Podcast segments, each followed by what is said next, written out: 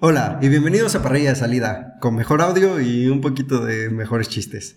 Yo soy Manuel Velasco, acompañado de... Lorenzo Quirino, un casi placer estar de vuelta y bueno, teníamos que regresar en algún momento. Daniel Ortega. Iván Escobar. Y pues aquí estamos de nuevo. Eh, para los que no habían escuchado antes, tenemos unos pequeños episodios de hace un año. La verdad es que no fuim- fuimos poco consistentes, como Leclerc, pero, pero aquí estamos de nuevo. Después de una temporada fuerte, yo me alejé claramente. o sea, teníamos la mejor temporada de los últimos años, de los bastantes últimos años, y decidimos no grabar. Llenos aquí. La vida de estudiante es difícil, pero seamos optimistas y esta temporada podría ser tan buena como la anterior o incluso mejor. O dejar de ser estudiantes. O dejar de ser estudiantes, tal vez. Ferrari Ah. campeón. Ferrari. ¿Seré Ferrari? Ferrari. Ya llegaremos a ese punto. Mm. Bueno, para comenzar, dinos, Lorenzo, ¿cuál es el primer tema? Bueno, eh, comenzaremos haciendo un pequeño resumen de la temporada pasada porque, oh sí, Manu es fan de Hamilton y nada más bonito que poner el dedo en la llaga una vez más. Opiniones, miren, bueno, no sé si hay algunos puntos que quieran tocar en general de la temporada pasada o nos vamos derechito a la última carrera que pues es básicamente lo que puede resumir todo. Quedaron empatados, se definió todo en la última carrera, mejor aún en la última vuelta. Fue un final histórico que creo que muy pocas veces se va a volver a ver en la Fórmula 1 y creo que es imposible, aunque ya estemos en la siguiente temporada, no mencionar esto. Sí. Ah, hermoso final. Apasionante. Eh, ganó quien. ¿Quién merecía? Sí, quien merecía, la verdad. eh, los números de toda la temporada están claros. Y me gustó ver llorar a Toto. Y a Manu. Pues igual que Hamilton, yo también me, re- me alejé de las redes sociales. Fue, fue, fue un año duro. Fue, la- las burlas fueron bastantes. Pero sí, claramente el título no estaba completamente merecido a Hamilton al final de la temporada. No porque Mercedes se puso las pilas y hizo un motorzote, el título se debía ganar. O sea, ya estaba destinado a Hamilton y pues la verdad un poquito del destino pasó. Se lo llevó Verstappen y ya, ya me enojé mucho, ya, ya critiqué mucho, ya lloré lo suficiente. Creo que cualquier persona en su sano juicio se pone a quejarse y a llorar. Y ya después te das cuenta de que pues, las cosas pasaron y al final de cuentas igual entre la gran defensa de Checo, la consistencia, la constancia de Verstappen, el error humano de la FIA, pues todo se acomodó para que Hamilton no fuera campeón la temporada pasada. Como podrán notar, pues Manu pasó por todas las etapas del duelo, pero se quedó un poquito atorado en la negación todavía, ¿no? O sea, al igual que Toto, Michael, this is so right, le sigue dando vueltas por la cabeza. Pero sí, creo que tenemos que hablar, obviamente, vamos a hablar del viejo sabroso y su defensa, que qué barbaridad, le quitó con muchos segundos a Hamilton, o sea, Y llantas. y llantas, o sea, básicamente no, no es que fuera el único factor, pero creo que influyó bastantito para, para que resultara lo que resultó al final. Condicionó la estrategia por completo. Sí, creo que Checo hizo lo que tenía que hacer y más. Probablemente creo que ni- nadie esperaba que fuera a ponerle tanta resistencia a, a Hamilton. Y también hay que considerar que Checo venía en un juego de llantas blandas ya de muchas vueltas. O sea, yo creo que también creo que por eso Hamilton no se esperaba tanta, tanta resistencia de Checo al adelantamiento. Y como decía Lorenzo, sí, no fue el factor decisivo para el título, pero sí condicionó mucho a Mercedes, eh, que no quiso arriesgar en la estrategia. Creo que tenían miedo de que Hamilton se encontrara en pista con Verstappen. Y pues se olvidó considerar el factor de Checo, que hizo una defensa tan buena que metió a Verstappen en la pelea otra vez y le dificultó mucho a Mercedes tomar decisiones estratégicas correctas con la carrera loca que tuvimos después de eso. El ministro de Defensa mexicano. Ah, bueno, no. Defensa magistral, o sea, realmente magistral. O sea, siempre, o sea, todo dentro de la legalidad, eh, ningún movimiento fuera de lo común, o sea, fue todo. Por favor, dejen de verme cuando están atacando a Mercedes. Le estamos echando flores a Checo, que bien se las merece. Fue una chulada lo que hizo. Sí, sí, sí. no, Limpio. 10 de 10, mi checo. Hard racing. Oh, definitivo. ¿Y cómo se siente? Carrera. Lo mismo que en el 2008. Ay, no. Perder por un punto, perder por una victoria es lo mismo. Se siente exactamente igual. ¿Y that clock? Se siente exactamente igual. Alguien que comete un error que no tiene nada que ver con los que están compitiendo por el título y decide el título por ellos. Así se siente de horrible. Ya creo que ya empaticé. Lo que sentí en el 2008 de, de gusto, hoy, el- bueno, el- la temporada pasada lo sufrí.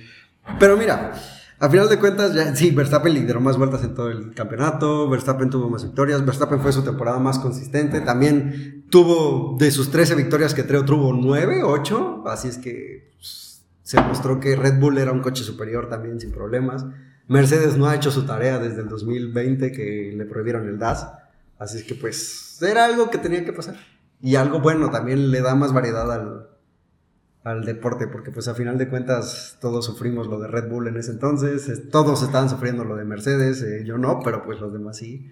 Es que fueron ocho años, o sea, también tampoco. Sí, y creo que al menos en otros años, aunque cuando fue el dominio de, de Red Bull, pues sí, fue una fueron temporadas que ganó Red Bull, pero creo que hubo rivales que estuvieron cerca de, o estuvieron con oportunidad al menos, o posibilidades de... Meramente le vamos a decir a Alonso que tenía oportunidad. Ajá, no, o sea, Pues, que, tardaban en definirse, pero Ah, pero o sea, se hacía emocionante al menos la espera hacia, hacia la definición, que al final fue la misma, pero hubo algo de, de intensidad en el campeonato y estos años con Mercedes habían sido muy, muy duros. ¿A- ¿Alguno de ustedes recuerda por qué la última carrera valía doble puntos en una temporada? Ah, ok. Eso eh, era precisamente para evitar que se definiera desde antes, algo así. O sea, para darle más emoción al cierre. O sea, ¿En serio?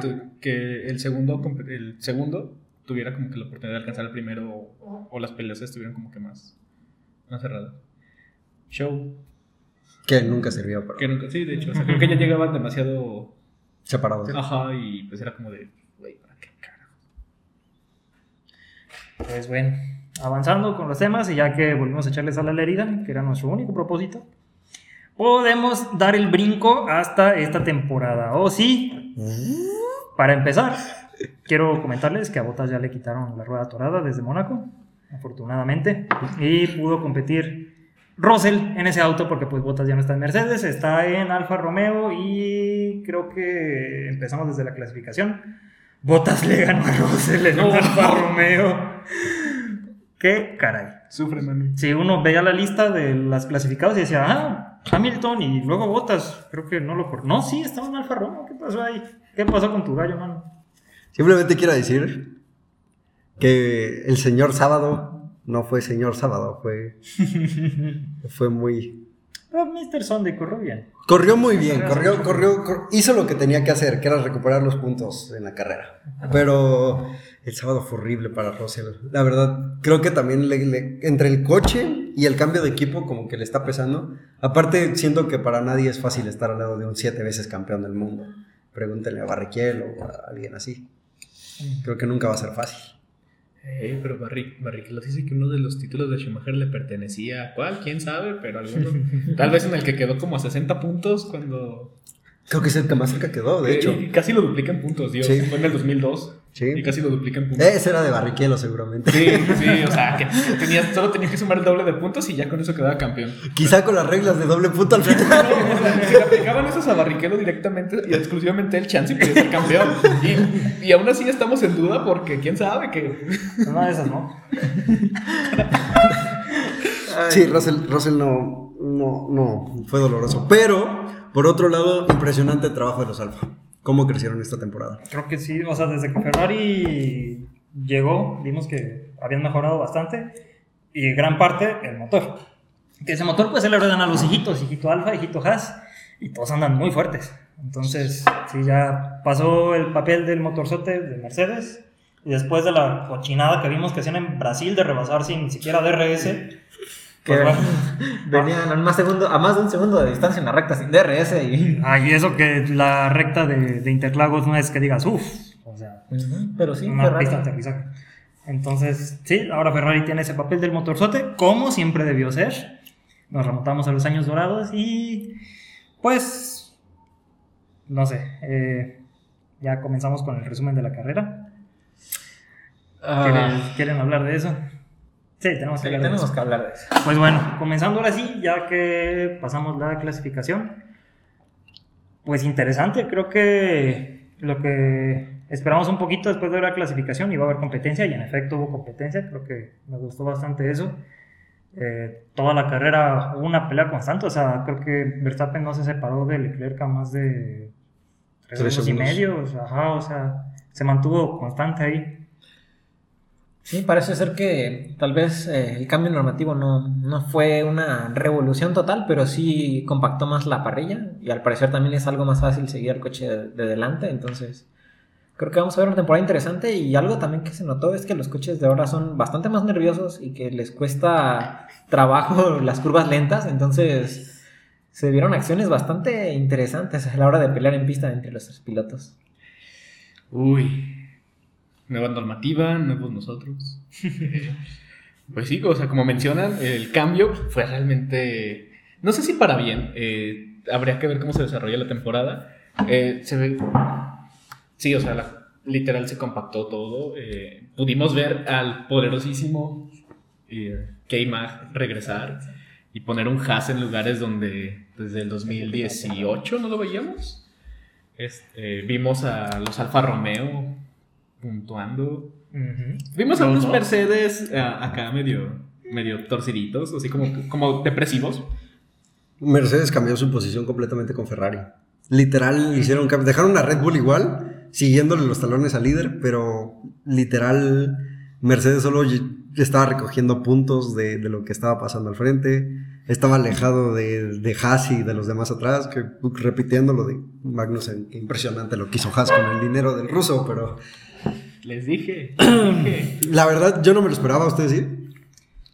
Pues interesante. Un, paréntesis, algo que quiero aclarar de una vez. Mercedes es peor del top o mejor del resto. ¿Qué dicen? Mejor del resto. Yo no le diría peor del top. No está en el top. Está muy lejos del top. No, no está tan, no está tan lejos. o sea- Está más lejos del top que cerca del resto. Estaba a 7 segundos de Magnussen y estaban a 14 segundos de Bueno, Leclerc. sí, eso sí. Bueno, el mejor del Es que resto. quedaron, quedó en una zona muerta, en una zona gris entre. Si vieron, había una parte donde iban los dos Mercedes solos. Los, los dos como el trenecito, o sea, como, como si fueran en carretera, casi casi acá en su, en su lío. y sin nadie adelante, sin nadie atrás. Algo así como cuando Verstappen tenía compañero a, a Gasly o a Albon, que no tenía nadie adelante, nadie atrás, y que estaba en ese punto muerto donde solo era como, El- no olvides tomar agua. es con, con mucho cuidado, solo no vayas a hacer un trompo y todo bien. Ajá. Sí. Y pues la carrera fue, fue bastante interesante desde, desde la arrancada. Creo que fue una arrancada bastante limpia hasta eso. Me gustó mucho la arrancada, la verdad, muy limpios. O sea, usualmente veíamos más contacto antes. Y especialmente considerando que estos coches son más difíciles de controlar en curva lenta y que también tienen menos visibilidad, en palabras de varios pilotos. Entonces, creo que fue una arrancada bastante más limpia de lo que se esperaba. Aunque no hubo tantos cambios en la, primera, en la primera posición y en la segunda posición, pero una muy buena arrancada en la que Leclerc mantuvo la primera posición. Sainz defendió de manera bastante ruda y eso hizo que Checo tuviera que retroceder un poco y Hamilton y Magnussen ganaran algunos puestos en la salida. Pero creo que en general fue una arrancada muy, muy limpia. Uy, la arrancada. De hecho, eh, como dicen, muy limpia y quedé sorprendido porque Verstappen larga mejor que Leclerc. O sea, Mm. todos lo vimos, o sea, larga mucho mejor que Leclerc. Y siempre lo ha hecho. Y, pero en cuanto engrana segunda Leclerc, o sea, el motor Ferrari empieza a empujar y ya no lo pudo alcanzar. Y vaya, ya se extrañaba. Solo quiero remarcar lo impresionante que alarga Hamilton. Siempre ha sido un buen fuerte de él. Alonso. También. Alonso. Alonso es un crack arrancando. O sea, ni por más odio que le he tenido a Alonso antes, la verdad es de los mejores arrancadores en la, en la parrilla. Que Leclerc en el 2018 y 19 arrancaba muy bien. Como que en el 2020 empezó a bajar, que empezó a tener este rudo, este momento rudo e inconsistente. Fue que... Cuando Ferrari se vino abajo, quizá. O sea, sí Ferrari se vino abajo, pero no porque tu marca se venga abajo. O sea, Alonso sigue arrancando impresionante. Y no, Ha no, hecho más bien Sambor. Eh, ah, hizo maravillas con el McLaren. Ah, Llegó a ganar hasta nueve puestos con un McLaren. Del 2014. O sea, ese McLaren. Que no hay mucha diferencia. Vamos a llegar a eso, vamos a llegar a eso, pero tampoco, sí. No o sea, los, per- los perdía en la carrera, pero los ganaba en la arrancada. O sea, Él nunca perdió su arrancada. Hamilton tampoco nunca la ha perdido, pero Leclerc como... Es que siempre lo hemos hablado, o sea, es un piloto muy evolutivo, así es que al final de cuentas... No, no es inconstante. ¿Por qué le hablas mal a Leclerc, güey? No ¿Qué te pasa? ¿Cuál es tu problema? Ha mejorado mucho, se ha, se ha vuelto mucho más constante. Es que como que quiere evolucionar, bueno, o sea, las temporadas, las últimas dos temporadas quería evolucionar este como semi Verstappen que quería a huevo echar el coche, echar lámina y ganar a la de a huevo, cuando pues su manejo nunca fue así, fue más técnico. Sí, y claro. ahorita que regresó a sus raíces con ese punch así un poquito más estilo Schumacher, como te echo la lámina, pero pues sé, sé lo que estoy haciendo, como que ya ya entró más en conciencia y en eh, madurez. Sí, creo que en esta carrera Leclerc demostró mucha, mucha inteligencia y tener mucha paciencia. Creo que hubo momentos en los de la carrera que Verstappen estuvo muy fuerte, en los que estuvo cerca de adelantar a Leclerc, pero estaba muy precipitado. Estaba demasiado caliente en ese momento, creo, Verstappen. No pensó. No pensó este, adecuadamente las cosas. Y él tenía ventaja de neumáticos, pero Leclerc se mantuvo muy sereno, estuvo muy frío y supo cómo mantener a Verstappen detrás. Y pues después dio cátedra manteniendo el ritmo y manteniendo el coche con los neumáticos en buen estado. Llevó el coche al garaje sin problemas. Te quiero mucho, Leclerc. Por favor, cásate conmigo. Deja a tu novia por, por mí. ok, no. Eh, Sí, Bueno. o sea, creo que Leclerc puede competir al título si mantiene esta forma que mostró, esta, esta serenidad que mostró en, en Bahrein. no, y totalmente, porque, o sea, veíamos el Red Bull se comió el Ferrari en la recta. Sin problemas. Sin pedo. Entonces llegaba Verstappen, lo alcanzaba, lo rebasaba en la, primer- en la curva de la. En la frenada de la curva 1. Leclerc, tranquilo, traccionaba mejor, se lo regresaba en la curva 4. No, y esa última, co- como cuando fue, como por la 40, que literal dejó, literal, todos vimos como casi casi Leclerc eh, alzó sus pies de ambos pedales, esperó a que Verstappen hiciera su mamada, se metió su bloqueo y dijo, con permiso, yo paso por acá. Y de ahí ya no lo pudo alcanzar. No, de ahí se, a- se cayó. Sí, Empezó a pues- meter diferencia, diferencia, diferencia y luego pasó. Creo que ahí fue donde Verstappen perdió la ventaja de neumáticos que tenía. Y, Y la que- cabeza. Y la cabeza. Bueno, ya es que ya venía un poco frustrado, creo que no había podido hacer el adelantamiento, pero también en Bahrein es un poco difícil hacer el adelantamiento en la curva 1, porque como viene una zona de DRS inmediatamente después, es difícil hacer ese adelantamiento ahí y que después no te lo devuelvan. Tienes Sí. que tener un muy buen ritmo o una buena diferencia en ritmo con respecto al piloto de delante. Entonces creo que también estaba algo precipitado Verstappen a hacer el adelantamiento ahí. Y pues el ritmo del Ferrari era incluso un poco mejor que el del Red Bull. Y la única ventaja que tenía Verstappen era esa pequeña diferencia de que era un neumático nuevo contra usado. Pero con el bloqueo simplemente era perfecto. Así que Verstappen, si escuchas esto, chele coco, mijo, no te le pongas al pedo a Leclerc. Aparte, siento que le ha de haber pesado más, o sea, es el campeón, Campeón. ahorita y venía pues, caliente, la verdad, o sea, así como dice Dani, o sea, venía con la cabeza caliente diciendo, soy aquí una pistola, yo voy a, yo voy a ganar, yo voy a mostrar lo que tiene el Red Bull ahorita y pues, Tirando el número. tirando el número, al final de cuentas cambió su número a uno, que no lo habíamos visto desde Schumacher, creo. No, pues. Bueno, el detalle aquí es el reglamento que, de los números. Entonces, la última vez que vimos el 1 fue en el 2014, que lo utilizaba Vettel en Red Bull. Mm, Vete, sí, cierto. Fue el último que utilizó el número 1. Entonces, desde 2015, que quedó Hamilton campeón del 14 hasta la fecha. Pues se supone que el campeón puede usar el número uno, Ajá, solamente. Pero pues Hamilton dijo, la neta yo no toco esa madre porque ya, ya lo había usado una vez y no le fue bien. Así es que... ¡Oh! Así es que él sabía que no era el momento para usar el 1. Él sabía que el 1 no se usa y Verstappen ¿qué hizo en el momento que fue campeón? Se puso el 1, que yo lo entiendo, yo también lo hubiera hecho, creo que cualquier persona, o sea, ponerse el 1 en, en la Fórmula 1 es como decir, hey, aquí estoy, pero pues Sí. cargando el 1 tú quieres ganar otra vez y, y sí le pesó, le pesó lo que traía encima. ¿Creen que Rosberg se hubiera puesto el 1? No, No. no, Rosberg. La, Sí, la no, verdad, ya Rosberg. después de años de enojo, Rosberg es un grande, la verdad. Se fue como los grandes. Se fue como los grandes. Nika. No ha superado la Fórmula 1, pero se fue como los grandes. Es como esa ex tóxica, ¿no? O sea, Sí. que, que dice terminamos, pero siempre está mandándote mensajes. Sí, está mandándote mensajes, está como, hey, pélame, eh, ya, ya estoy con otra más buena, Fórmula E. Y la Fórmula 1, no, no, esta. Ah, Sí, güey, o sea, Así, o sea, nefasto el güey, pero ahí sigue, ahí sigue. tóxico. Tóxico, nefasto, pero pues la Fórmula 1 solo la ve y dice, ah, chido tu cotorreo, felicidades. Bueno, y, y detrás de los líderes, ¿qué, qué Pues, bueno, eh, algo que también hay que mencionar, ya le pusimos el dedo en la llaga a mano, creo que toca hacerlo al revés. Y ahora hablar de algo que nos duele a nosotros y que a Manu lo va a hacer feliz. Red Bull tuvo que retirar los dos autos en la última vuelta prácticamente. Chiquito, te quiero mucho, no, no tomes esto personal. Yo lo dije desde antes que llegaras a ese equipo. Si te vas a ese equipo, la verdad me va a doler mucho, pero pues me vas a tener como perro en contra. Yo lo avisé desde antes que te fueras a ese equipo. Te dije, vete si quieres a Williams. a mí vale madre dónde te vayas, pero que no sea Red Bull. Obviamente Checo, Checo Se- nos escuchó. Obviamente, yo le mandé ese mensaje privado a Checo, se enteró Lo leyó, lo leyó clarito. y le valió madre Le valió y se madre. fue a Red Bull. Cuando yo le mandé muchos mensajes, no lo hagas Checo, por favor, te quiero mucho. Y lo hizo y se fue a Red Bull y sabe cuánto, cuánto, cuánto, cuánto odio a Red Bull con todo mi ser. bueno, de estar en Red Bull, la comandan en Aston Martin ahorita.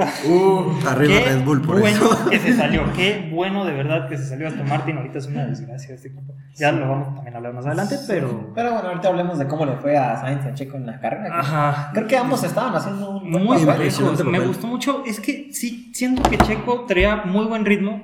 Y en el punto en que Sainz traía blandas y Checo traía las medias, o sea, Checo hizo la vuelta rápida. Checo no le perdía tiempo, incluso de a poquito, pero le venía recortando tiempo a Sainz.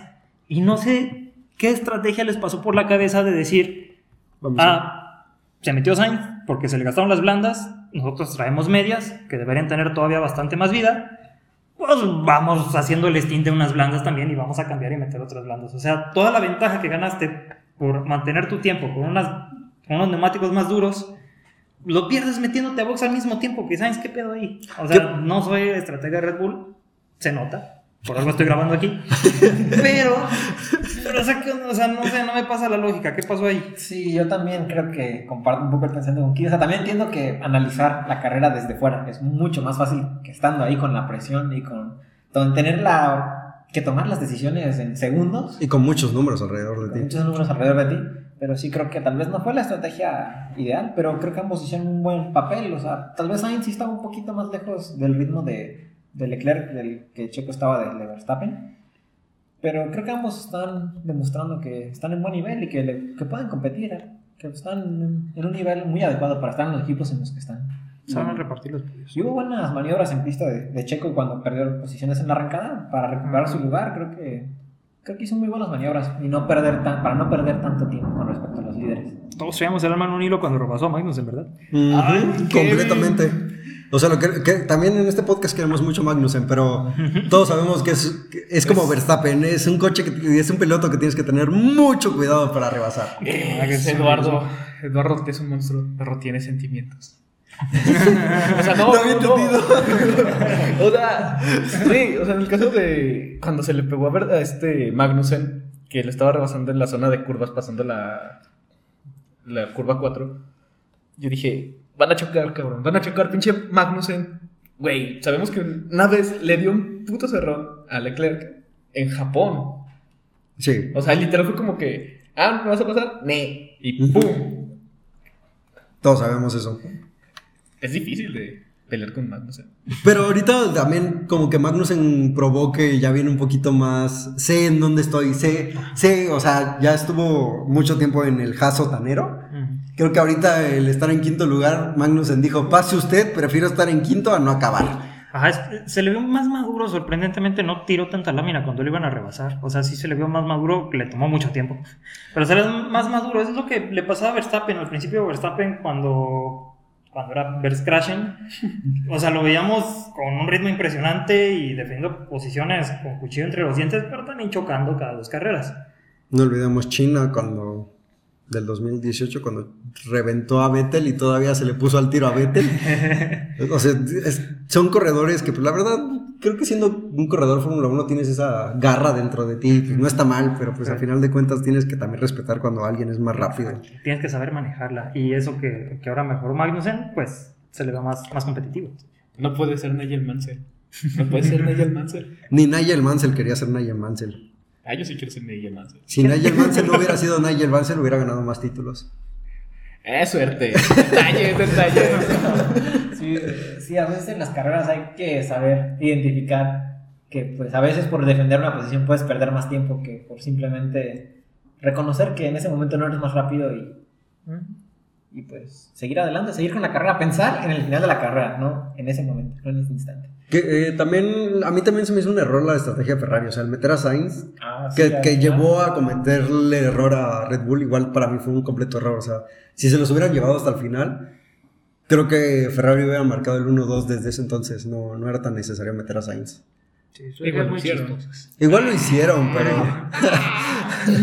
pero, pero son esas estrategias que ves de más, ¿sabes? Que, Sí, no- se complicaron un poco las cosas, más de lo necesario. que dieron tres vueltas para llegar al mismo lugar.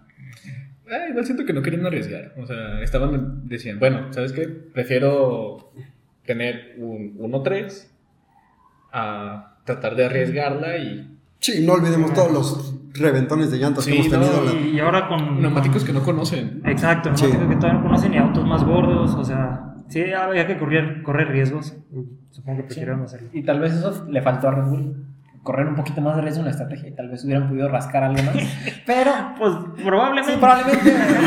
A lo mejor sí corrieron los riesgos, ahora que lo pienso. Y no dio frutos. Bueno, riesgos estratégicos, no riesgos.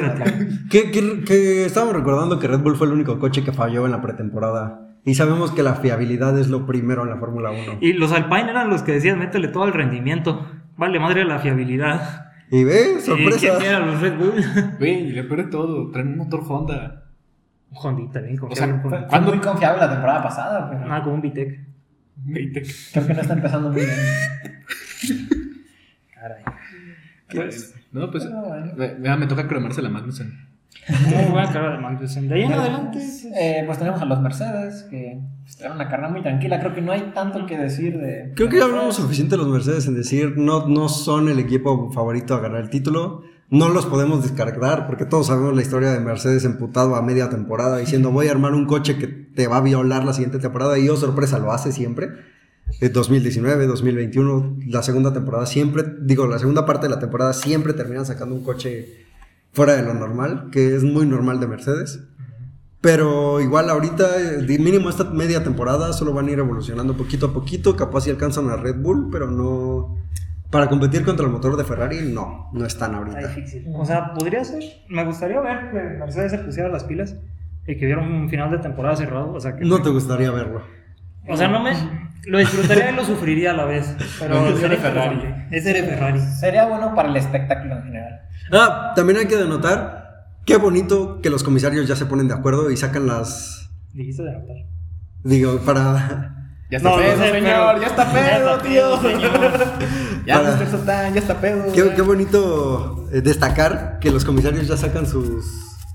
sus decisiones a los tres segundos que pasa el Sí, suceso, se- se están no. apurando. Ya no es como de jefe supremo, si está bien esto, no. Súmale 15 nada más porque me cae mal ahorita. No, ahorita literal sí se ve que es un comité bien armado que dice, ¿qué les parece a todos? ¿5 segundos? 5 Librito segundos. en Bien. mano. Bien, aquí, 5 segundos, librito en mano. ¿Por qué? Por esto, por esto, por esto, tento 5 segundos. Muy bien. Muy bien, la verdad. Fue Chapó. Sí, fue, fue mucho mejor, la verdad, con respecto a los consejos de la temporada pasada, que podía haber carreras en las que lo hicieran bien, pero había otras donde simplemente se iba a tomar por saco el reglamento y se hacía lo que se les antojara. A ojo. Y también la consistencia nunca fue buena. Esperemos que esta temporada la consistencia de esta carrera que la verdad no tuvo tantos incidentes, entonces creo que también tuvieron una carrera tranquila para empezar. Entonces esperemos que esa, esa consistencia se mantenga toda la temporada. Y pues, no sé si quieren hablar un poco más en profundidad de lo que es la zona media. A todos nos gusta ver choques, pero es mejor que corran seguros. Sí. Y, y zona media. Mm, metiéndonos. Pues sí. Pues ya hablamos un poco de Kevin Magnussen con Haas Ah. y pues podríamos pasar eh, a hablar de Alpine, Alfa Tauri, Alfa Romeo. Alpine se vio muy consistente, igual que el, que el Mercedes, o sea, venían parejitos y pues simplemente no querían competir entre ellos, sabían cuál era su posición y venían recogiendo lo que Magnussen iba a dejar. O sea, del Haas sigue el Alpine, bueno, Mercedes, Haas, Alpine, y qué, bon- qué bien iba el Alpine, la verdad. No tengo quejas ni nada y pues quizá el Lobato esté escuchando esto, perdón, pero pues Fernando no va a ser campeón otra temporada, lo siento mucho. ¿Y el plan? ¿Qué pasó con el plan? El flan. El flan. El plan. Sí, creo que Alpine va por buen camino, pero todavía falta mucho, mucho recorrido antes de que puedan estar realmente compitiendo por victorias o por el título. Y pues también ahí tenemos a Alfa Romeo, que dio un muy buen salto de la temporada pasada. Y gotitas. Y- Felicidades a Juan Yu que, bueno, So Juan Yu, Sumó. que sumó en su primer carrera. Estaba, le, le empezó, sí se veían videos de, de Juan después de la carrera y como que se ha conmovido, o sea, y sí me imagino. Sí, ganar puntos en tu y- primer y- carrera. Y siendo el primer primera. piloto chino. O sea, Sí. el primer piloto chino sí. en su primer carrera y que sumas puntos con un auto que tiene la referencia del año pasado de no ser el mejor, o sea, el más rápido. Inclusive, en este caso, yo- bueno, yo puedo decir, este, se lo puedo cromar a botas. Sí. Sí, o sea, desde el sábado, o sea, ver el resultado que da detrás de Hamilton, yo estaba Arriba viendo de Russell. arriba de Russell, era obvio, era obvio, era obvio que...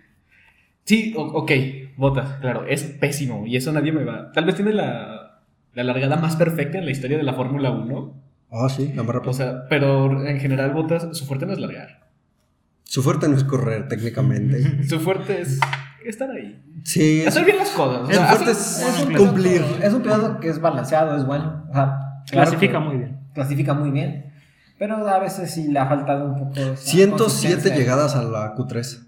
El Botas. botas. Sí, seguidas. Fru- Seguidas. Seguidas. Uy, No, no ha faltado a la Q3 desde el 2017, Botas. ¿No ha Ah, chocado o algo así? No. chúpala. O sea, ha chocado, pero en la Q3. En México, en México por ejemplo, se estrelló, pero fue la La Q3. Q3. Sí, felicidades a Botas por eso. No. Y la verdad, queremos mucho en este podcast a Botas. Sí. Sí, sí, lo ya su. Ya le quitamos el título de El babotas. El pendejo. El pendejo, El el pendejo, sí, cierto. Ya no es Ya el ganó, pendejo. ya ganó Rusia, se le limpia todo pecado y lo queremos mucho. Botita, si nos escuchas, te queremos mucho. Sí, Este, Cualquier cosa que se diga aquí hacia un piloto no es personal, a todos los respetamos. Yo sigo un poquito enojado con. Botas porque pudo haber hecho más el, el campeonato pasado por el título de Hamilton. Pero bueno, es casa de cada quien. Eh, yo le sigo tirando a Fernando Alonso. Sí. Botitas, todos te queremos y. Patrocínanos. Y van como de, yo sigo enojado con Nelson Piquet. Pero bueno. Ah, puto. De ahí podríamos hablar de Alfa Tauri, que eh, tuvo una carrera. Pues eh, acabó agridulce. a medias. Acabó que tuvo el gran logro de haber sido el único Honda, Honda. que acabó.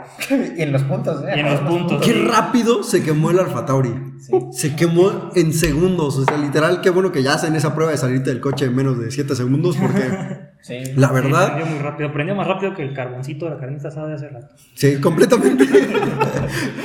Sí, eh, prendió demasiado rápido ese coche y la verdad, hasta Gasly sí se veía agitado, como de aquí pude haber quedado. Así como de, oh no, no quiero ser Grosjean. Ajá, yo creo que todos nos llegaron los flashbacks. O sea, un carro incendiándose en Bahrein. Todos Pero nos ya, y. De hecho, todos. fue en la misma sección casi donde fue el incidente. Casi, Ah, ajá, una ya, sección ya, después. ¿qué pasa? Sí, entonces- Bueno, lo que pasó con Grosjean es un poquito más claro, pero Sí. Sí, pero bueno, qué, qué bien que Gasly esté, esté bien. qué, qué bueno que esté bien antes que nada. Y felicidades a Yuki. Lo Y hizo muy bien, recuperó Sí. todos los puntos que podía haber recuperado. Sí, no, no fue el mejor inicio del fin de semana, pero se recuperó y al menos acabó en los puntos para un fin de semana no tan malo para Alfa Tauri dentro de lo, dentro de lo malo para en general los equipos Honda. Sí, la verdad, y no sé si ya lo hablamos, pero si no, pequeño resumen. Tiene trabajo Red Bull con la fiabilidad. Y en todos otros, o sea, sí mencionamos que Honda. tuvieron que. Y Honda, ajá, o sea. Ah, hablando de Red Bull como Red Bull y su hijito. Pero, o sea, no sé si ya lo mencionamos, pero sí. Ahí tienen a su hijito chiquito. Hay, hay trabajo, exacto, hay trabajo que hacer. Un auto incendiado, otro con problemas eléctricos, fue lo de Verstappen. Parece ser, parece ser que son problemas de batería, aunque no está, bueno, no lo tenemos confirmado en este momento que estamos grabando. Ajá, pero parece ser. Y el de Checo, que problemas con el freno de motor, al parecer. Que si recordamos, Verstappen desde el inicio de la carrera se estaba quejando de que hacía cosas extrañas, el freno de motor, y al final, pues a Checo le termina fallando. Y pues, ah, no, no vamos a volver a llorar por eso, pero una muy dolorosa vueltita que se echó un pequeño trompito ahí en la última. Hizo un Verstappen. Ah, no, hizo un Vettel. Hizo un Vettel, beso. Vettel. No, no, no, ya- fue un semitrompo, fue un semivet. mazapán, o sea. oh, bueno, Ay, Mazapán. No, acuérdate, es ruso, está censurado. Ah, sí, perdón, no podemos hablar de eso. No, alguien vas a tener que poner un pip ahí. Sí, sí. No podemos mencionar a, a la Piloto de nación desconocida. Ah, de hecho. Eh, sí. Dominio mundial.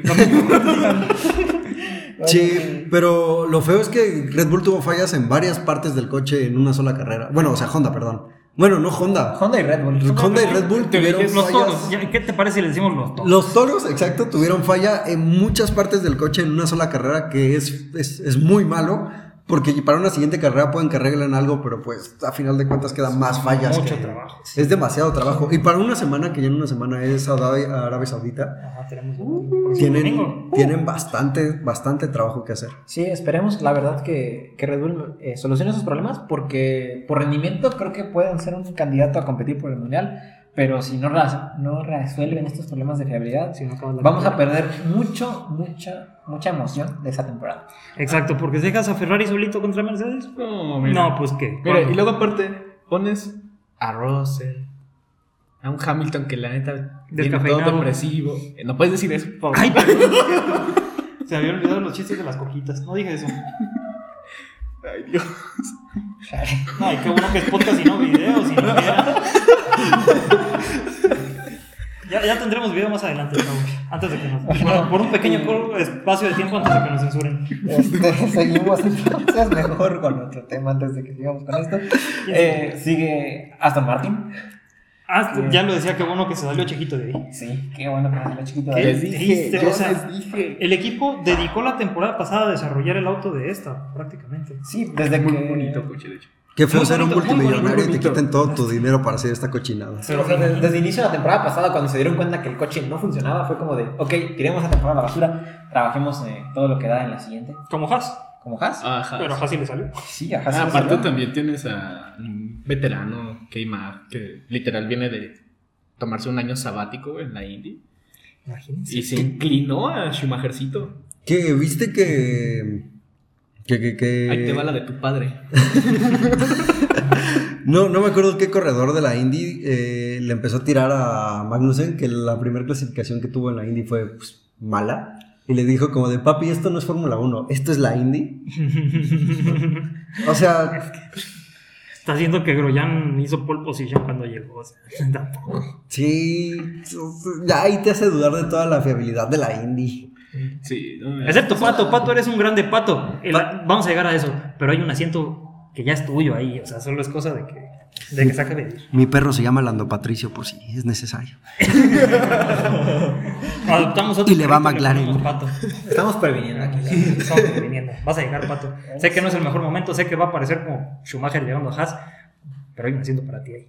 Sí, pero que es difícil, creo, la situación de, de Aston Martin y creo que no Sí, debe yo creo estar, que muy frustrante, yo creo. no debe estar nada contento este ¿Quién quedó señor arriba? Stroll. El señor Stroll. Arriba de, eh, de Aston Martin, ¿quién Sí. de los dos pilotos quedó arriba? Quedó arriba eh, Stroll al final. Porque claramente no estamos preparados para este podcast.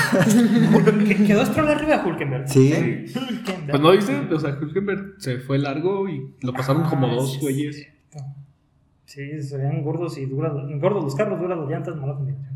No, sí. Y carrera nocturna también, asfalto algo frío también, es un poco más difícil meter Sí, temperatura a la- las llantas. Sí, o sea, claro. lo hizo muy divertido porque vimos carritos descontrolándose todo el tiempo. Hamilton. Sí, saliendo de, saliendo de pits. La de Hamilton de no manches. Me iba... Tal cual como uno en el Fórmula 1. Así, así me voy derechito. Sí. Caminando sobre hielo. Caminando sobre hielo. Pero, pues, qué, qué bien que Stroll quedó arriba, porque al final de cuentas tiene que mostrar que es el piloto a futuro, o sea, porque Vettel obviamente se va a retirar antes que Stroll. Bueno, bueno, sabe? bueno. Pero, pero qué bueno que mostró que todavía tiene un poquito más de ritmo que alguien que lleva sin un asiento dos años. Después, pues tenemos a Williams.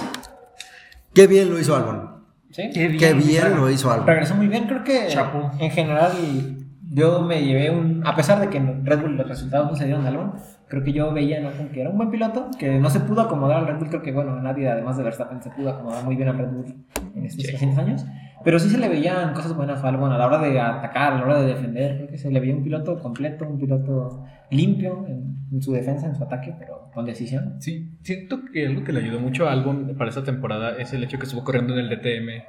Bastante. Ajá, o sea, porque en esta temporada, o sea, veíamos que la zona media y la zona baja, o sea, literal, ahí sí iban como carrusel, como carrusel. Entonces, eso le ayudó bastante porque en el DTM tú sabes que tienes que ir pegado al de, Al de enfrente. al de enfrente y traza un cabrón pegado atrás. Entonces, siento que ese mismo de estar trabajando bajo presión le ayudó bastante y se vio en la carrera. Se vio muy sólido, o sea, se vio, tal vez no como un fuera de serie de wow, o sea, pero se vio como un piloto muy sólido, constante, o sea, que puede hacer su chamba y no se doblega como Rosell. Ay, perdón. Pero, bueno, quiero aclarar, uno, Que, que cuando entró a la Fórmula 1, Albon estaba muy acostumbrado a estar cabecero de, de la Fórmula 2 porque pues, la inyección de dinero a Carlin, teniendo de compañero a Lando, y la única persona que tenías adelante pues era Russell. O sea, sí llegó como diciendo, hey, aquí me va a ir bien, en Toro Rosso mostró buena puntuación, pero pues ya se desinfló en Red Bull. Y ahorita que el DTM lo bajó a la tierra, le dijo como de, así en verdad es la carrera, o sea, así te vas a, a sentir. Qué bueno que, que sí le, le brindó, le brindó frutos a, a Albon. Sí. Pero sí, sí, la verdad se, se, se vio más constante que Russell este fin de semana. Y Qué bueno que tuvo una segunda oportunidad. Sí, no a muchos pilotos se les da. A K-Mag. Yo sigo terco y les dije que K-Mag iba a regresar y iba a ser bien. Creo que en el podcast, en algún capítulo, Lo mencioné. lo mencionaste, o sea, de que ya ahí se iba a ir este K-Mag y, y lo mencionaste. O sea, él va a regresar. Ya regresó y regresó poniendo las cosas sobre la mesa. Así como que, ok, tal vez Schumachercito, tú eres hijo de, De. Dios. Sí. Eres hijo de Dios. Es como, eres el. No, no puedo decir. Es, ay, no. ¿Es un semidios? No, no creo. O sea, es que siento que más bien que es como.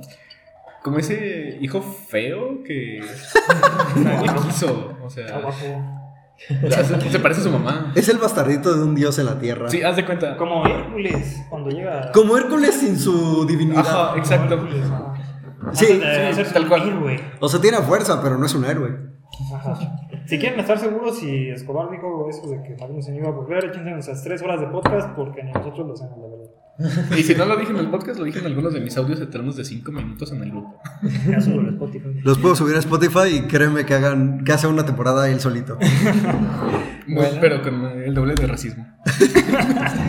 ah, bueno, ya viendo los ademanes y gestos acá. pues, Sí, qué bueno que no tenemos video. Ok, continuamos con el resto. Sí. Sí, y bueno, solo nos queda hablar de un equipo. Oh, sí, Guardamos ya sé a dónde va ¿Algo, algo que decir antes Ah, de.? Manu, por favor, te dejamos abrir a ti. ¿Qué opinas de McLaren? Siento que ilusionaron demasiado a sus fans, teniendo una inyección de dinero tan grande como Golf, como Google, como Coca-Cola. Oxo. Como Oxo. De hecho, Oye, ¿qué Oxxo se es, de hecho, Oxxo es parte de un corporativo que los, los, los patrocina, pero también es muchísimo dinero. ¿Cómo haces un coche tan malo con tanto dinero? Es demasiado dinero para hacer 14 y 15 en una carrera y solo porque se descompusieron tres coches. Si no hubieran sido Tú puedes. tú 18 y 19. Casi. puedes. 14 más 3. Ah, 17 y 18. Por eso el muchacho. todavía no. Por eso todavía debo materias. Perdón, papá. Sí, la, la verdad también a los pilotos tampoco se les vio muy cómodos en el coche. O sea, Ricciardo, bueno, también había, bueno, viene saliendo de, de enfermarse de COVID. Entonces también tal vez físicamente no estaba en su mejor forma. Aunque al final terminó la carrera delante de, Norris. Ay, te duele. Terminó la carrera delante de Norris, eso Sí, no lo vi. Por casi dos segundos, 1.6 segundos. Casi delante de Norris. ¿Qué se Solo quiero decir que Norris tuvo una parada extra. Porque se gastó sus llantas. ¿Por qué? Por güey. No, no por güey, porque simplemente el coche estaba gastando demasiada llanta. Y si no vieron la primera mitad de la carrera, Ricciardo simplemente no le pisó. Él iba fantaseando en veinteavo lugar, muy feliz. Estaba viendo a Latifi adelante de él, como de. No, ¡Wow! ¡Qué malo es Latifi! O sea, solo quiero marcar eso. ¡Qué malo es Latifi! ¿Qué será Y aún así. Y aún así terminó adelante de los McLaren, creo. Es que No, hasta eso Latifi siento que ha mejorado mucho con el tiempo que ha estado en Fórmula 1 y es un piloto que ha aprendido mucho y que llegó muy humilde a Fórmula 1 Mm. y ya no es, o sea, no se me hace un piloto malo, o sea, tal vez no sea rápido, rápido, pero cumple, o sea, llega a final de meta sin meterse en problemas y muchas veces termina adelante de que otros pilotos que por estar tercos Sí, en pues ya se batallas, metió en muchos problemas la Adelante. temporada pasada. A huevo. Latifi, te amamos, te amamos. Sí, la TV. Pero mira, Latifi, o sea, tampoco lo puedes decir así como que es bien, es tan malo. O sea, como dice Dani, es un piloto. Pues es bueno. O sea, para empezar, para estar en Fórmula 1, a menos que seas persona innombrable cuyo país de origen tiene como objetivo la dominación mundial. Hasta hoy. No podemos hablar para dos días después. Ah, Dulce de cacahuate por, hecho por De La Rosa. ah, tengo que tocar ese tema para el final. Ah, yo también tengo chisme de la Fórmula 1. ¡Au! Quédense. Sí, entonces Chismeando con las tías. creo que sí, todos coincidimos en que McLaren, o sea, bueno, no, o sea, todo- creo que había unos, unos rumores había antes de que iniciara la temporada de que McLaren había cometido errores en el desarrollo del coche, pero creo que nadie quería creer que fuera algo tan grave como lo que vimos hoy. Demasiado. Muy, muy, muy atrás. Qué horrible coche hizo McLaren. Lo peor es que estuvo ilusionando demasiado a sus fans. Sacaron un Lego. Un Lego de casi 5 mil pesos. ¿Ya lo compraste? No.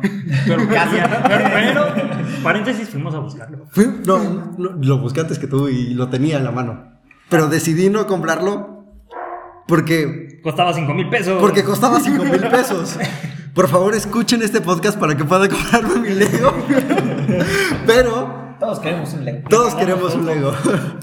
Pero pues, sacaron un Lego de su McLaren de este año. Le sumaron demasiados patrocinadores. Y si intentaron hacer una livery como la, de, la del golf que sacaron la temporada pasada en Mónaco, que qué hermosa livery. Y aún así, no dieron nada, no dieron frutos. Qué horrible coche. Sí, y, o sea- y los corredores terminaron emputados porque creo que no se habían dado cuenta del mal coche que traían hasta la clasificación ayer. Y creo que vinieron a confirmarlo hoy como de, vaya qué mal coche traemos. O sea, como que tenía mínimo la esperanza como, como Mercedes de, hey, en carrera nos recuperamos. Y sí, en carrera estaban recuperando puntitos. De 5 o 6 no bajaron los, los Mercedes, o sea, ahí estuvieron detrás de la cabeza. Creo que los McLaren como por un momento dijeron, capaz y 7, 8 por ahí, pero no. No, no subieron de quinceavo lugar. Así de fácil, no subieron de ese lugar. Y es triste. Es muy triste para una marca Tan grande. tan grande. O sea, McLaren, desafortunadamente, y ya lo hemos mencionado, siempre le decimos a Manu, pero no, no nos quiere hacer caso. O sea, güey, no es ahí, güey. Ya, güey, ya déjalo, ya supéralo. McLaren es un equipo que siempre hace muy poco con mucho. mucho. Sí, o sea, literal, tienes todo a tu disposición. Solo tienes que hacer una cosa bien. El coche. Y la cagas. Ujú. Y, y creo que hasta sorprende porque creo que McLaren tiene muy buen equipo de ingenieros. O sea, se ha estado armando Exacto. muy bien en los últimos años. Eh, su director eh, técnico, me parece, es Andrea Seidel. Y pues tiene una trayectoria muy impresionante, tanto en Fórmula 1 como en el DTM, como en el, el MP1 con Porsche. O sea, han sido proyectos ganadores y creo que se había visto esa curva ascendente en McLaren desde que llegó. Y es inexplicable casi cómo, qué le pasó a McLaren. Y pensar que hay gente que pensaba que iban a querer arriba de Ferrari. Ay, sí, no retomamos eso. Ok, eso sí estoy seguro que lo mencionamos en alguno de sus podcasts pasados. Son tres, escuchen, son poquitos. Y en uno Son de esos. más. Son más, en serio grabamos más. ¡Mónaco! Ah, Mónaco, Rusia y los dos de inicio. bueno, no, eso es. Bueno, mejor- es que lo grabamos tú y yo nada más. A lo mejor tienen descripción o algo así. Ahí busquen. Pero ahí, ahí hicimos nuestras predicciones para la temporada y dijimos quién va a quedar tercero del campeonato de constructores, Ferrari o Mercedes o McLaren, porque se veía que estaban bastante parejos. Creo que no sé si acabó siendo un 2 a 2. Porque de hecho en ese momento yo también sentía, o sea, y dudaba la verdad, y lo digo como tifosi, dudaba que Ferrari fuera a quedar tercero. Pero dije, con el corazón voy a decir que Ferrari, ¿por qué no? Más para poder gritar ese R Ferrari después de decirlo. Y en efecto, a mitad de temporada creo que todos dijimos, oigan, esto se ve complicado, o sea, McLaren está bastante mejor, McLaren va arriba, no veo cómo se va a alcanzar porque pues, no, no, no le veo por dónde a Ferrari. Y terminamos la temporada con Carlos Sainz quedando quinto de pilotos, ¿cómo ven? ¡Puta madre! En resumen, sí, Ferrari quedó arriba de McLaren, ganamos. En las últimas tres carreras, de hecho. Sí. Mágico. Se vinieron abajo, Sí, o sea, se simplemente se tiró McLaren porque dijeron, nos vamos a concentrar en el siguiente año. ¿Dónde estás tu, tu siguiente año, McLaren? ¿Dónde? ¿Dónde? Tú dímelo, tú eres fan de McLaren. Está en el suelo. Manu es fan de Mercedes, pero también de McLaren. Mm, Es medio villamelón el muchacho. No. Pero Con lo que lleva motor Mercedes, ahí está mano. Sí, es- soy muy fan de Mercedes y traían motor Mercedes antes, ahorita vuelven a traer motor Mercedes y creo que no les sirvió. Así de fácil. Creo que Se hubieran quedado con Honda, la verdad. todos los sotaneros traían motor Mercedes. Sí. Los últimos seis. Williams, Aston, McLaren, o sea, las últimas tres marcas que, o sea, literal, si Sin vas contar los ahorita, retiros. Sí, sí. sin contar los retiros, claramente, Sí, porque iban a acabar de- delante de McLaren si McLaren. todo iba normal. delante de Mercedes y todo iba Delante de normal. Mercedes. Bueno, no todos. O sea, también es mérito que no se te queme el coche. A diferencia de los motores de Honda, con todo el dolor de mi corazón lo digo. ¿Eh? Pero, pero pues sí, todos los sotaneros estaban eh, con motor Mercedes. Sí, Williams, Aston y McLaren, todos traían motor Mercedes. De ahí en fuera, que seguía Alfa Tauri, se quemaron. eh, Alfa Romeo, Ferrari bien. Alfa Romeo y Haas super arriba, Ferrari super El arriba. Alpine cumpliendo. Alpine cumpliendo también. Ah, es que ese güey, esos carrera. corren por su propia cuenta, o sea, Sí. sí, traen su... Corren para cobrar el patrocinio. Para el flan. Para el- Para el flan. Siento que el flan es Ocon, no Alonso. Y le va a doler a Lobato y a muchos fanáticos. Ah, No creo que en la estructura interna de Alpine piense que realmente Fernando Alonso va Va a ser parte del plan. Ajá. No, Pues siento que creo sí que- están creando alrededor de Ocon. Creo que llegó Sí, va a ser Alonso a, pues, a darle una base más sólida, o sea, una experiencia que no, mejor le puede aportar Ocon. Como Schumacher en el 2010 Sí, o con sea- Mercedes, o sea, necesitas un piloto experimentado que ha pasado por varias áreas del automovilismo para poder decir, ok, esto estamos fallando, esto necesitamos. Y la verdad, Ocon no es un piloto lento. Para. Ocon sí se ha mostrado ser rápido cuando se le da, porque hay otras veces que simplemente se quiere estrellar contra la pared. o a su compañero. Ha tratado de matarme. Flashbacks de carros rositas. Que siguen, seguimos. Sigue siendo rosa. Volvieron a ser rosas. Solo son por dos carreras, creo, pero van a tener. Después van a ser parcialmente rosas. Bueno, sí, van a seguir siendo parcialmente rosas. Rosado rosado. Rosas, rosas. Pero, pero sí siento que Alpine va a construir alrededor de, De Ocon. de Ocon. Así como Ferrari está construyendo alrededor de Leclerc y esperando a que Mick les venda muchas playeras. ¿Creen, Y gorras. ¿Creen que en un futuro Alpine diga quiero dos pilotos franceses y se Sí, jalen sí. a Gasly? Sí. Sí. Sí, podría. O sea, yo creo que si Gasly se siento empieza, que no falta mucho para que Hasby se vaya. ajá, si Gasly se empieza a sentir estancado y ve que no le van a dar el lugar en Red Bull. Pues creo que ya No desde hace lo van a tiempo, no dar. se, sabemos- todos sabemos menos él que no se lo van a dar. Helmut Marco lo ha dicho abiertamente, no vas a volver. bueno, sí. ¿Qué? Helmut O sea, Marco es un viejito medio Traía lentes nuevos, traía lentes nuevos, bueno, es que sí, Helmut Marco cambia de opinión con cada gran premio. Pero al menos creo que con Gasly ha sido constante por un buen tiempo ya. Sí, ya va tres temporadas diciendo, no vas a volver, hijo. Sí, creo que no lo esperes. No. Prefiero al mexicano antes que a ti. Así Tiene de más varo. Mm, aporta Sí, más. aporta más. En conducción y en dinero. En todo. Sí, creo que bueno, también Eres algo grande, que, Checo. Algo que aportó Checo a Red Bull y que creo que no aportaba Gasly es que creo que trajo, bueno, además de Varo, y de que está, ha estado, le costó adaptarse, pero ahorita está en un muy buen nivel ya.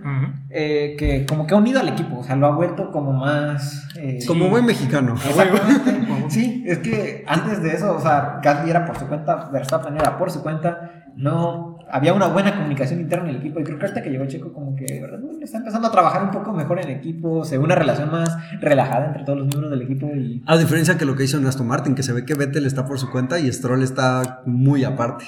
Es como de. Papi, no quiero estar en el mismo cuarto que el señor. y el señor, soy cuatro veces campeón del mundo, cabrón. Escúchame. Papi me está hablando el vejete. Dijo, te está dando consejos para que mejores. No. Escúchalo, por eso lo traje. No, que mejores. sí. siento que Lawrence es como de. No veas a mi hijo. No, no, no te creas, yo siento que Lawrence es una persona bastante... Se ve que Lawrence está a tres de sacar a su propio hijo del equipo. Sí. Sí, o sea, yo siento que Lawrence es una persona que piensa muy bien y creo que llegó a Vettel por algo, aunque tal vez, eh, bueno, creo que todos coincidimos en que tal vez la forma en que salió Chico no fue la mejor, pero qué bueno que salió de ahí. Pero bueno nos que quejamos. Ya les dije, y va a seguir pasando. Vettel, lo único que le va a traer a Aston Martin va a ser trompitos. Hasta eso ha estado bastante bien. Quiero- ¿Cuántos trompos lleva esta temporada? Comparado con, con la calidad de carro que ha tenido. Es un trompo en su mal. vida. ya no corrió por COVID. La verdad es que ya después del odio que le tuve a Vettel, lo, lo terminé apreciando como corredor en Ferrari. Es un buen corredor, no se puede negar. Es un, es un corredor que cuando va a la punta nunca te la va a dejar ir. El problema es cuando va batallando. O sea, un coche que le pongas enfrente y es probable que haga un trompo. Pero de ahí en fuera, si va a la punta, eh, que Aston Martin no está hecho para ir a la punta, pues ahí va a estar. Pero no ha hecho mal papel, o sea, siento que, No. que ha hecho buenas carreras en lo que el coche y en lo que las situaciones de carrera le han permitido, porque también ha tenido varios toques con Stroll, en los que Stroll ha sido bastante más agresivo de lo que debería con su compañero de equipo. Y ha tenido mala suerte con descalificaciones que le costaron un podio. Creo que o sea, hasta eso Vettel no ha hecho un mal papel en Aston Martin. Creo que es un buen piloto que tuvo un mal momento, un momento bastante malo. Tuvo, tuvo un momento muy pesado en Ferrari. La verdad, la manera en la que perdió el título en el 2019, 2018. También, no, sí fue en 2018. Dieci- 17 y 18. 17, 18. Sí, 19. 17, de- 19 se me olvida que es que ya fueron En muchos años. En 19 Leclerc le dijo, Quítate, viejito. Sí, sí, literal fue eso. Sí, al pero- principio el equipo era como de, ne, aguántala, aguanta las carnes. Y después fue como de, ah, hijos de verga, estoy yo. No, no, pues ya pásalo, ya que. La manera en la que perdió en el 2018 sí tuvo que haber sido muy fuerte para él. Sí. Porque inició con un error de él y terminó con un Mercedes que venía la segunda parte de la temporada con un motor y una aerodinámica que era imposible ¿Y igualar. cuántos trompos consecutivos hizo en carrera después de ahí? Cuatro o cinco. Pero sí estaba muy, bueno, creo que está muy afectado moralmente. Y se quedó calvo. ¿Se injertó? ¿Se injertó cabello? Se injertó cabello. Ah, fue injerto. Parte de las, del chismecito de la Fórmula 1. Se injertó cabello. Cool. Ya, ya, ya decía yo que su cabello no se veía. Se ve mejor, la verdad, sí. Es que- es que no, no tenía co- poco cabello, solo tenía unas entradas muy grandes. O sea, está Ah, te quitan cabello de la parte de atrás y te lo inyectan en el frente. Pero ¿cómo te lo meten así uno por uno? o qué? Sí, en los Sí. poros te lo van abriendo así inyectando. Ah, Y afuera, imagínate que te lo van sacando así como pellizcando. Doloroso. Se ve doloroso, pero pues obviamente te anestesian. bueno, qué paciencia. No, Sí, porque tienes que ir uno por uno de los folículos. Por eso son carísimos. Sí, es carísimo. Parrilla de salida, automóviles y, y cosas estéticas. Ya, ok, por si no lo saben, aquí en Parrilla de Salida somos fanáticos del cabello largo, por eso nuestros chistes hacia la calva de Betel. Bueno, no lo pueden ver, pero bueno, estamos dóciles. Qué bueno. Dos y dos, cabello corto, cabello largo. Sí, sí, sí. Era, era. Pero eh, avanzando al chismecito de la Fórmula 1, ya no quedaba nada más en Ah, eh, las notas. predicciones, pero cerramos con eso. Este, bueno, podemos ir después de las predicciones. Eh, la novia, la exnovia, perdón, de Pierre Gasly, por la que, a la que cortó porque se quería concentrar en la Fórmula 1. ¿Botas? No, no. No nos respondió el mensaje, nosotros bien buen, bien buen pedo, eh. Estoy apoyando a Botas. Es más con los que estrellas. No, cállate, creo que la engañó. Botas Ala. Emilia. Vol- Botas Emilia. No. Sí. O sea, a- hasta ahí donde me quedé en la revista de chismes de... No, no, No, no, es, no, es- no, no, es un no, fotógrafo, es un fotógrafo de la. Fórmula 1. Es, una- es un fotógrafo la, de la Fórmula 1, Killman. Así se apellida, no me acuerdo cómo se llama. Que, que él creía, que él creía y que varios creían que Bottas había engañado a Emilia y por eso empezó la ruptura. Ya después él cayó en un mal lugar por, pues, obviamente, la culpa. Y de ahí, pues, empezó a andar con esta chava que al final de cuentas se... ¿Ya se casaron? No, solo siguen en unión libre, ¿no? la- pues, Con la sí, ciclista. sí, No, ya todavía. sí, no. Bueno, algo. Me acabas de tumbar un héroe. Sí, no, sí, sí. No, no, ya le había dicho a Kiri y nos costaba pensar en Bottas. Sí, Botas siempre fue un ejemplo de vida. Cuando estaban Su los dos. gatito se cuando- llama Turbo. Qué Ajá. buena persona. Yo tenía un gatito que se llamaba Botas. Cuando estaba en, en Mercedes, el ejemplo de vida de Manu era Hamilton y el mío era Bottas. Y, o sea, Güey, yo siempre. O sea, Me Botas gustaban los excesos. Este, de ahí en fuera, ah, no, te digo, Mastati, algo así se apellida la, la, la chava, es italiana, ingeniera aeroespacial, de hecho. Es exnovia de Gasly, Gasly la corta porque quería este, concentrarse en la Fórmula 1, fue en su parte de... Imagínate que lo apoyó en todo su deceso de, de, de Red Bull a Toro Rosso. Bueno, sí, sí era Toro Rosso en ese entonces, Sí. ¿no? Y en el Fatauri la cortó. De no, me quiero concentrar, quiero volver a Red Bull. Y adivina qué hizo esta morra. Verstappen. No. no. Pero wow, qué buena referencia. Güey, o sea, Verstappen no solo te quita el, o sea, no solo te quita la novia, güey, te quita el trabajo. Sí, al tiro, al tiro con al Verstappen. tiro con Verstappen. ¿Sí conocen a, Al tiro checo. a Calum Aylut? ¿A quién? Calum Aylut. Aylut. Ok, sí, sí, sí. ¿Sí? Sí, o sea, que, que corredor de la Sí. Academia de Ferrari. Creo que fue campeón de la Fórmula 2. No, no, no, no fue campeón. Subcampeón de la Fórmula 2. Eso sí estoy seguro que fue. Pues se le, a él se le había prometido el lugar de Ferrari antes de Carlos Sainz. No. O sea, a él le dijeron, acabando la Fórmula 2, hey chico, tú vas a estar aquí en Ferrari. Y adivina con quién empezó a andar cuando estaba prometida la Fórmula 2. Digo, la Fórmula 1. Con Calum Aylot, la exnovia de Pierre Gasly, con el, con el corredor inglés, con Calum. Y de ahí lo mandaron al DTM. Y pues ya no tiene lugar en la Fórmula 1. Y pues ahí está. No, lo mandaron a la Indy, perdón. Está corriendo en la Indy. O sea, bueno, no sé qué es peor. No, es que, o sea, por ejemplo, el- Es que la DTM no es mala, tiene No. bastante prestigio. Te- es- ah, la DTM. Ok, pequeño contexto, la DTM utilizaban automóviles que eran este, especiales para esa categoría y compartían especificaciones con la eh, GT japonesa, entonces para abaratar costos y dar mayor este, competición, porque de hecho los equipos estaban abandonando porque era muy costosa, decidieron utilizar autos de grado 3, que son los que utilizan en la resistencia, en el endurance. Y pues, bueno, ese es el pequeño resumen de la DTM. Marco Wittmann, te amo, cásate conmigo. Otro, tú y Leclerc, los tres podemos vivir juntos en la misma casa. Y ellos te mantendrían. Obvio. sé cocinar, yo les hago de cocinar.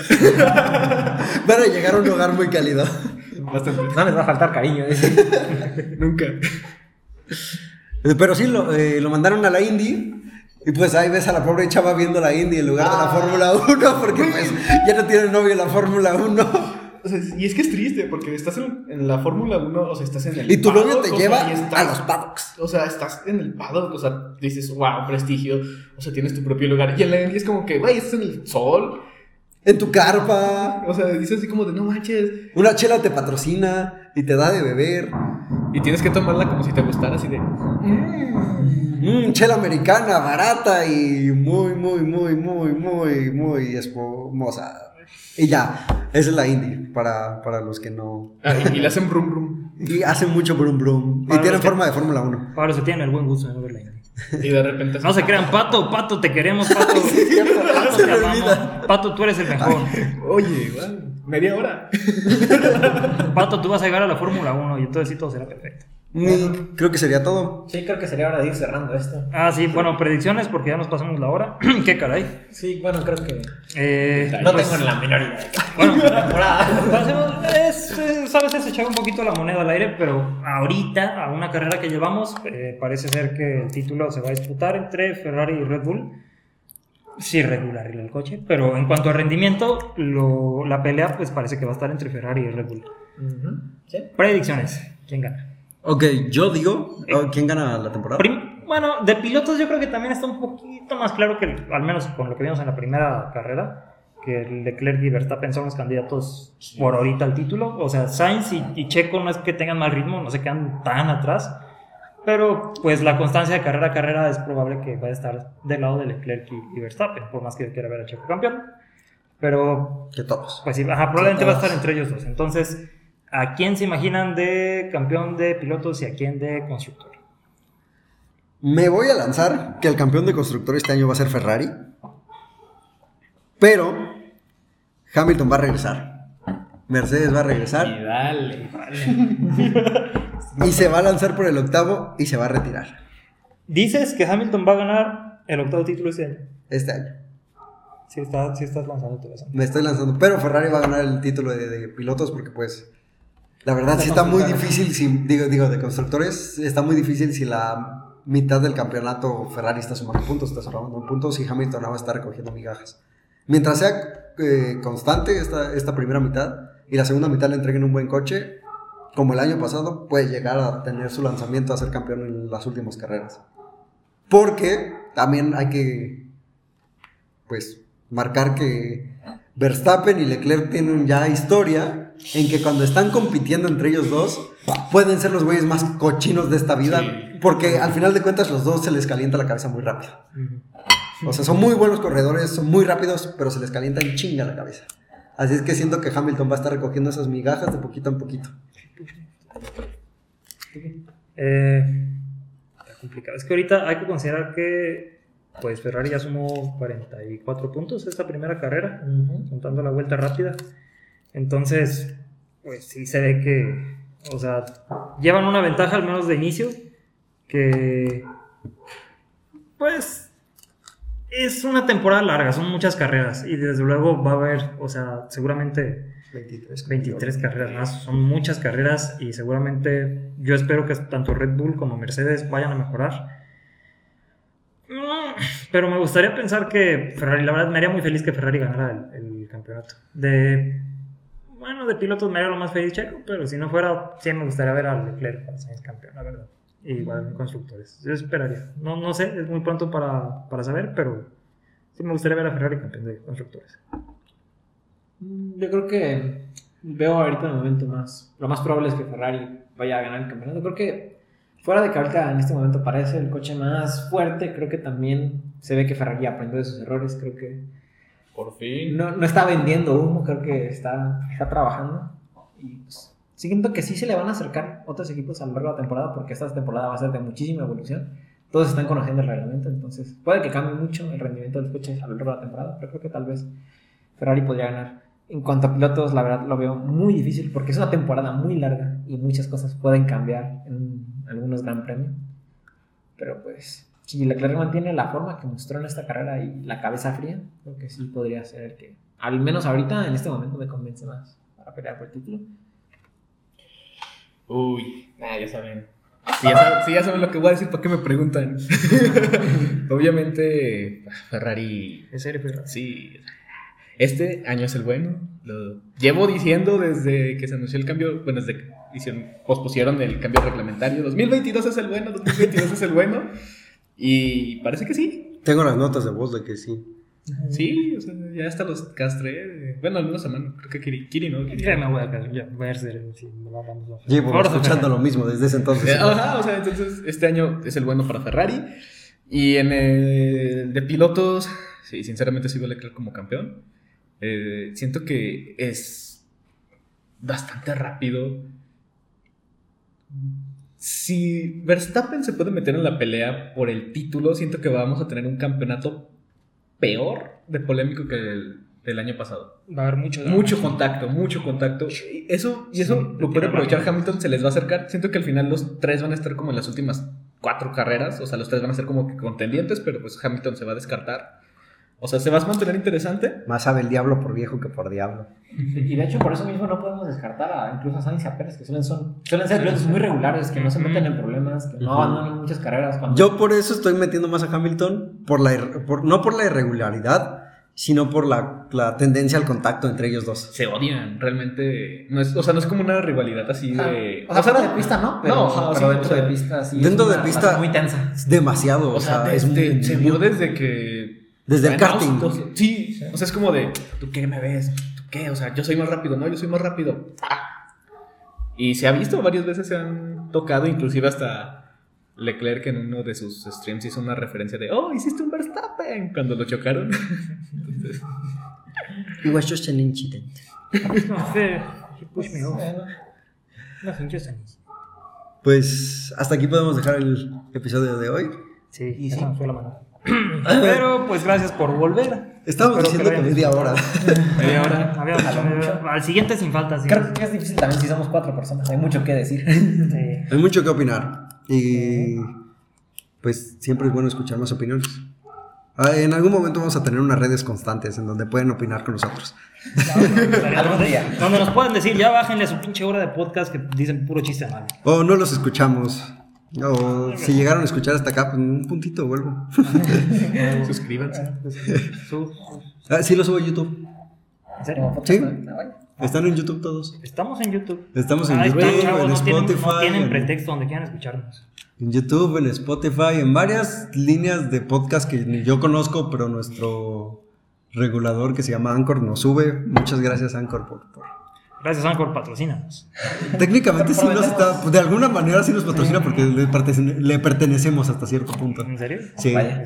Bueno, pero pues gracias. Porque gracias. Porque no cómo funciona somos súper inconstantes. Somos más inconstantes que Verstappen antes del 2020. Somos más inconstantes que McLaren y sus evoluciones. Ah, Para adelante, para atrás, dice. Están bailando. Un pasito para adelante dos para atrás. eso es muy cierto, wow. Bueno, muchas gracias y hasta luego.